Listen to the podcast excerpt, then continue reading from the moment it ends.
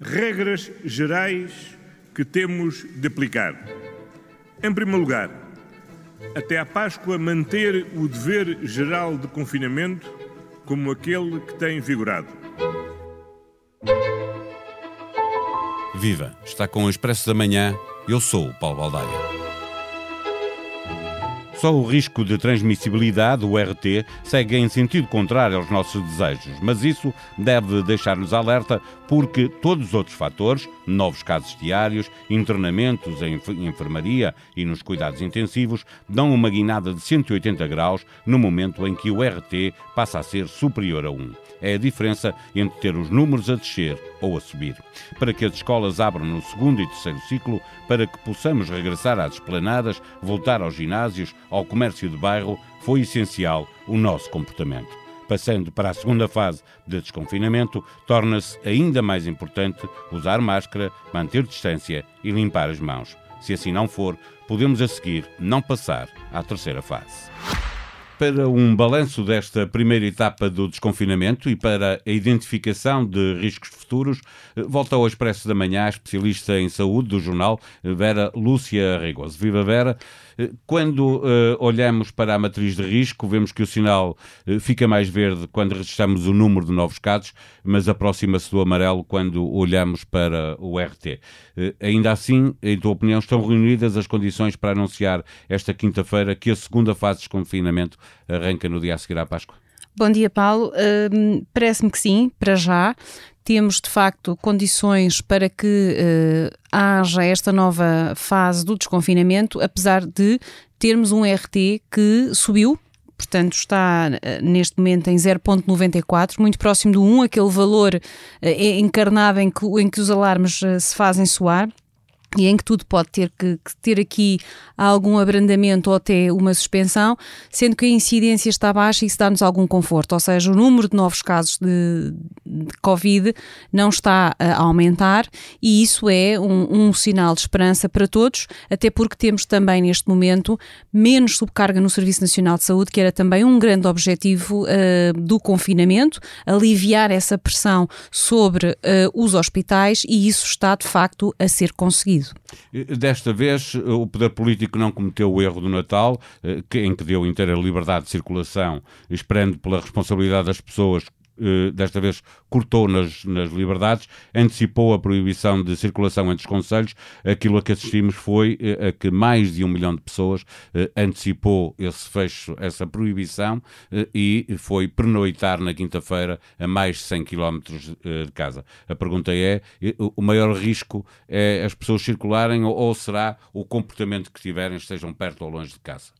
O maior risco é o comportamento das pessoas, ou seja, o comportamento perto de casa ou longe de casa não é mais ou menos perigoso pelo facto de a pessoa estar numa área de residência que não é a sua. Aqui o que conta é o comportamento no contacto com os outros, nas saídas, na circulação das pessoas em si e não propriamente se estão perto ou longe uh, daquilo que é a sua residência habitual.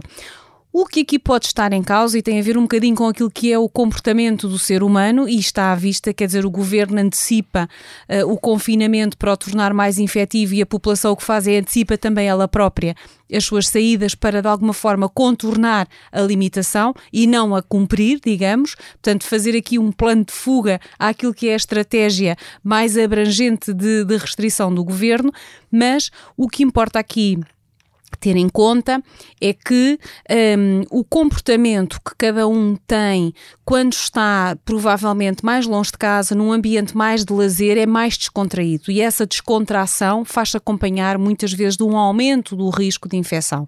Isto é, por estar talvez no campo, numa casa de férias, numa praia, nós continuamos a ter Covid e aquilo que nós temos visto nestes dias de sol, nomeadamente agora nestes dias fantásticos que estamos a registar, são muitas pessoas com um comportamento já como se, entretanto, tudo tivesse passado. O, o Pestana uh, do Alvor uh, anunciou que abriu o hotel porque tinha muitos, uh, muitas reservas e, e, e já tem, ao dia em que falamos, já tinha mais de 40 quartos reservados, significa que as pessoas saíram de, de, das suas zonas de residência para ir passar férias para o Algarve. Sim, mas o Algarve está também sob pandemia, é importante que as pessoas não se esqueçam disso. A área de serviço onde se para também está sob perigo de infecção, portanto, não é por sair uh, da área de residência que o risco e a pandemia desapareceu. E isto é muito importante.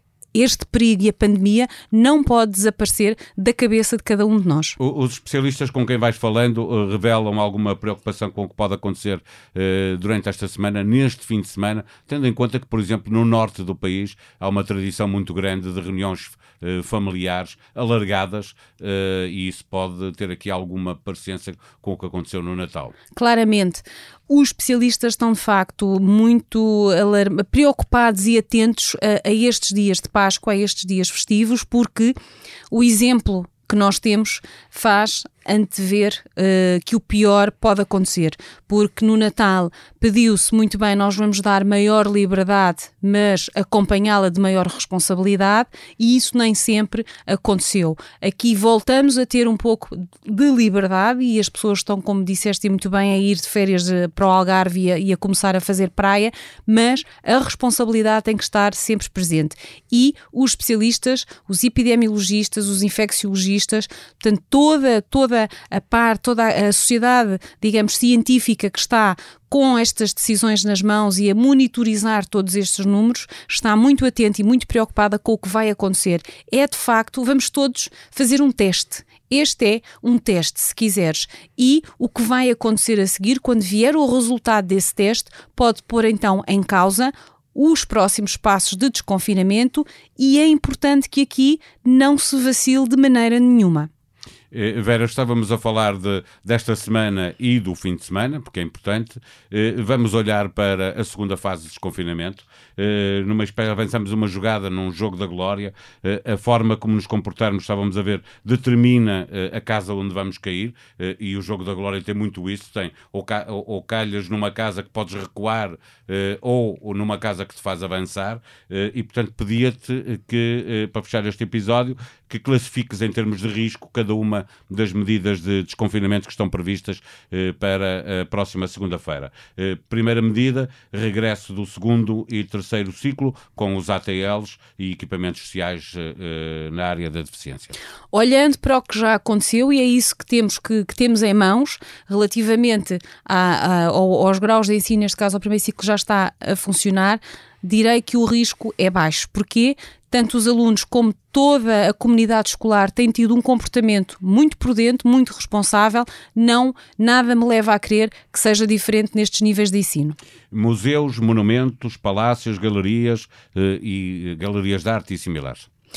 Entendo que também aqui o nível de risco será baixo se forem cumpridas as medidas essenciais, como a higienização da mão e, de, das mãos e respeitar o número de pessoas que é importante dentro desses espaços tudo me leva a crer que as entidades responsáveis por estas áreas culturais o vão fazer, estiveram muito tempo sem visitas, acredito que não queiram deitar tudo a perder e voltar a fechar a porta. Lojas uh, até 200 metros quadrados com porta para a rua, portanto fora de centros comerciais. Aqui eu diria que o risco é um bocadinho já mais elevado e porquê? Porque há muita tentação de comprar à porta e ficar por perto, sobretudo uh, naquilo que são uh, serviços de, de refeições e vamos ter também aqui esses portanto, aqui o risco é um pouco maior. Tem que haver, de facto, muita cautela e manter todas as medidas, não deixar acumular clientes, garantir que todos estão com uma máscara adequada e não aquela máscara social de pano mãos limpas é muito importante. Eu penso que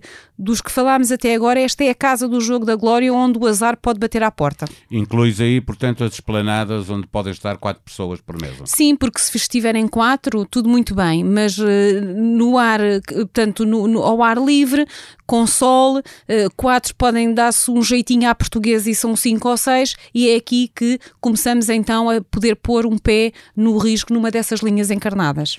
Feiras e mercados não alimentares Risco elevado, mais uma vez, porque as pessoas aproximam-se, as pessoas tocam-se, debruçam-se umas sobre as outras para chegar mais à frente. Vemos isso por vezes nos supermercados, uh, para também poder mexer, para também escolher. E o português vê muito com as mãos, uh, e portanto, aqui, uh, apesar de ser a grande maioria de, destas feiras ao ar livre, há também alguma, alguma, algum perigo, porque aqui a responsabilidade cai muito sobre a responsabilidade individual de cada um na maneira como se comporta nesse espaço e, muitas vezes, num ambiente mais descontraído, esquecemos que o vírus ainda está a circular.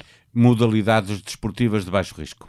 Modalidades desportivas de baixo risco. Eu penso que será um risco eh, mediano se, mais uma vez, se souber manter o distanciamento. Isto é, podemos praticar uma modalidade desportiva de baixo risco, ela só o é de baixo risco se não estivermos todos uh, amontoados a jogar em equipa, uh, próximos, a transpirar, uh, uns perto dos outros, porque numa prática de exercício a pessoa cansa-se mais e a tendência é, por exemplo, baixar a máscara. Finalmente, ginásios. Ginásios, ora aí está. Os ginásios é uma grande, uma grande incógnita na medida em que ehm, não, não, digamos que não ficou claro qual era o risco ou quais foram, qual foi o número de portugueses que se infectaram ao praticar exercício num ginásio. E, portanto, essa é uma incógnita sobre o que é que acontece, digamos, nesse ecossistema.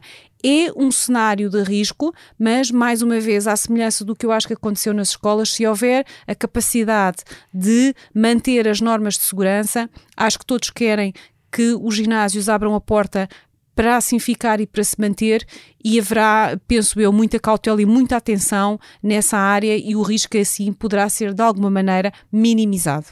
Para fechar este episódio, pergunto se eh, a primeira fase de desconfinamento, o risco que existiu para podermos chegar à segunda, se esta segunda aumenta o risco de passarmos, de não conseguirmos passar para a terceira fase. Aumenta, e por uma razão muito simples, Paulo, chama-se Páscoa. Porque estamos em confinamento e porque esta sexta-feira é feriado, o Expresso está ainda mais cedo nas bancas, antecipando o que vai marcar noticiosamente a próxima semana, mas também a história da política e da justiça em Portugal. O Expresso tem um extenso trabalho linkado ao momento em que saberemos se José Sócrates e todos os outros arguídos da Operação Marquês vão mesmo a julgamento e, se forem, que acusações pesarão sobre eles. Entre a realidade e a ficção, em televisão, a grande estreia da série Prisão Domiciliária, uma história sobre um ex-ministro preso por suspeitas de atividade criminosa, escrita por João Miguel Tavares, o próprio o reconhece, embora desminta, toda a gente pensará que foi inspirada em José Sócrates. A série, com oito episódios, estreia no dia 16 de abril na Opto, a plataforma de streaming da SIC. A produção multimédia deste episódio foi de Ruman Tiago Pereira. Tenham um bom fim de semana de Páscoa. Nós voltamos apenas na segunda-feira. Até lá.